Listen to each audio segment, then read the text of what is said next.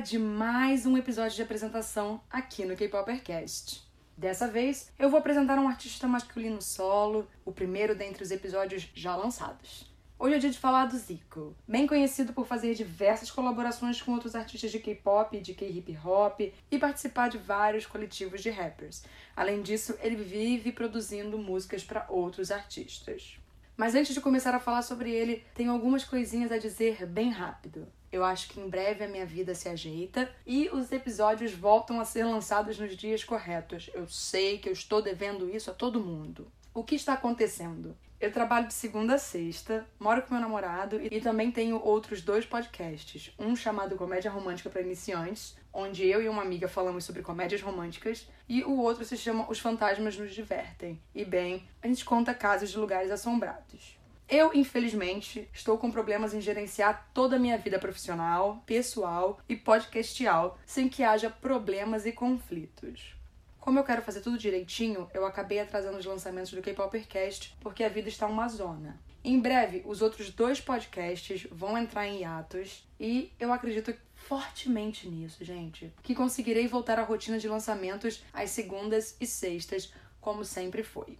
Além disso, para aproveitar essa confusão toda, eu lancei mais um vídeo no canal do K-Popercast no YouTube e dessa vez eu mostro um pouco alguns lightsticks de grupos como Shiny, BAP e BTS. Também aproveitei para mostrar alguns outros itens que comprei na SM Town Chile. Por isso eu peço um pouquinho de paciência, não desiste de mim e vamos continuar arrasando nesse lance aqui. Com isso sendo dito, é hora de voltar e focar no Zico, que é um integrante do Block B. Apesar do contrato dele ter terminado com a Seven Seasons, ele nunca saiu do grupo de fato. Sim, o Zico então vive na linha entre o K-pop e o K-hip hop, mas como artista solo, ele é dedicadíssimo ao K-hip hop.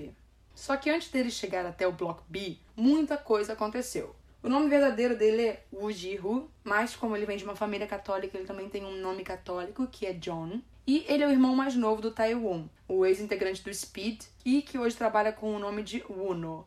Inclusive, ele participou do Mix Nine. Coitado. Só consigo pensar isso. Voltando pro Zico. Ele viveu alguns anos no Canadá, na China e no Japão, e foi lá que ele ganhou o apelido que passou a usar como seu nome artístico. As meninas da escola dele costumavam chamá-lo de Dico, Dico, e acabou virando Zico. Só que antes de adotar esse nome, ele tinha um outro, quando era um rapper do underground no Japão, chamado Nexio. Mas a vida fez com que ele voltasse para a Coreia, onde ele estreou num duo chamado Harmonix com o Park Kyung, que futuramente também faria parte do Block B. Então eles já se conheciam diante da estreia do Block B.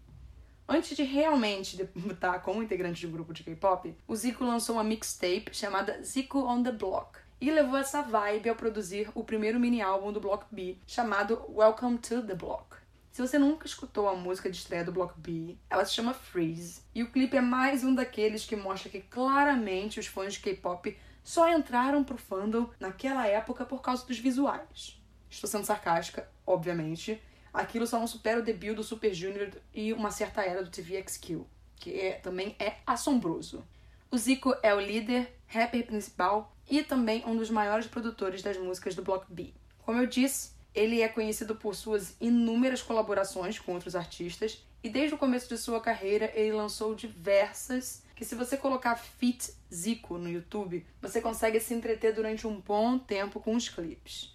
Mas se você só escrever Zico no Spotify, você se ocupa por uns dois dias só ouvindo as colaborações. Então vai de quanto Zico você quer escutar. Como vocês bem sabem, eu sou praticante da sinceridade mesmo que as pessoas não curtam muito isso. O que eu sinto em relação ao Zico é algo bem complicado, é, é um misto, assim, as emoções, porque eu curto e não curto ele ao mesmo tempo. Eu gosto de algumas músicas dele, de algumas colaborações, mas eu, infelizmente, não sou tão fã dele como pessoa. Sinto que ele é um desses casos que existe uma grande bomba por trás esperando o timing para explodir. É só algo que eu sinto. Vou tentar falar um pouco mais sobre ele. Em 2013, o Zico se envolveu em uma pequena confusão entre o Deep Flow e os Swings, que estavam soltando diss tracks, aquelas faixas que você fica falando mal das pessoas. E aí o Deep Flow decidiu falar que o Zico e o Jay Park só estavam fazendo parte da cena do hip hop por dinheiro.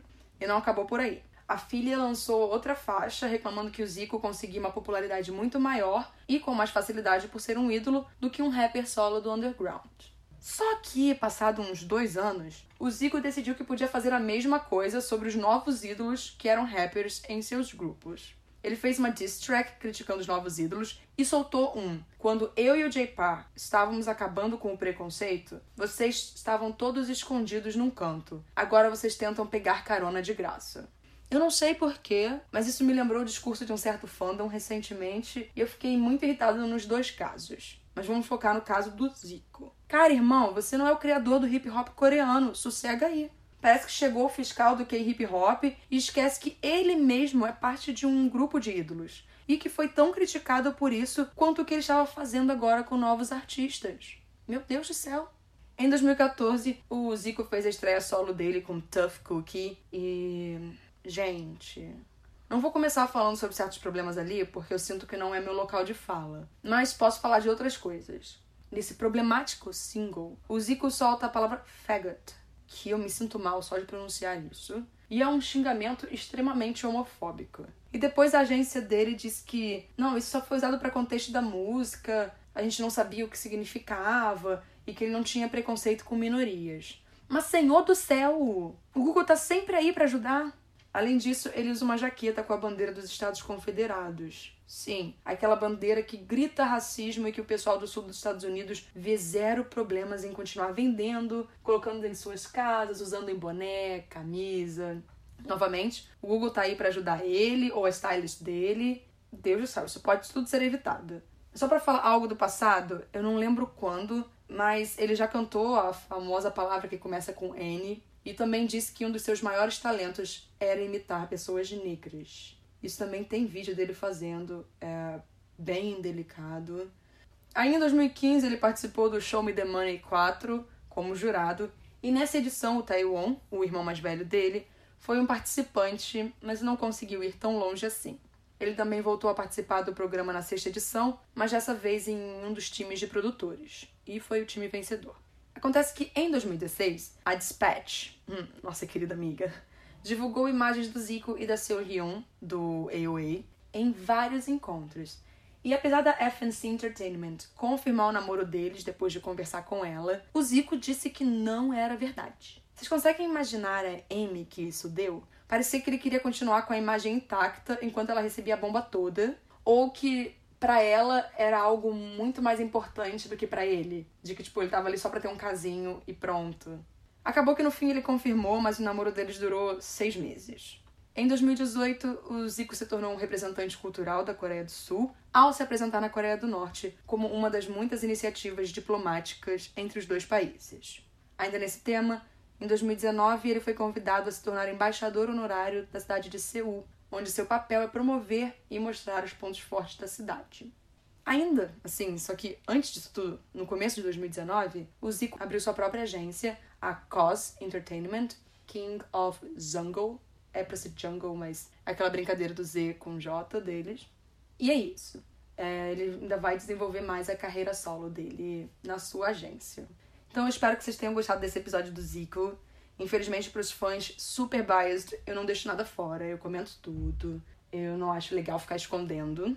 É as pessoas precisam saber as verdades sobre tudo. E é importante sempre falar das coisas boas e das coisas ruins, porque as pessoas decidem o que elas fazem da vida delas. Então a gente se vê em breve e tchau, que o próximo episódio já já chega aí.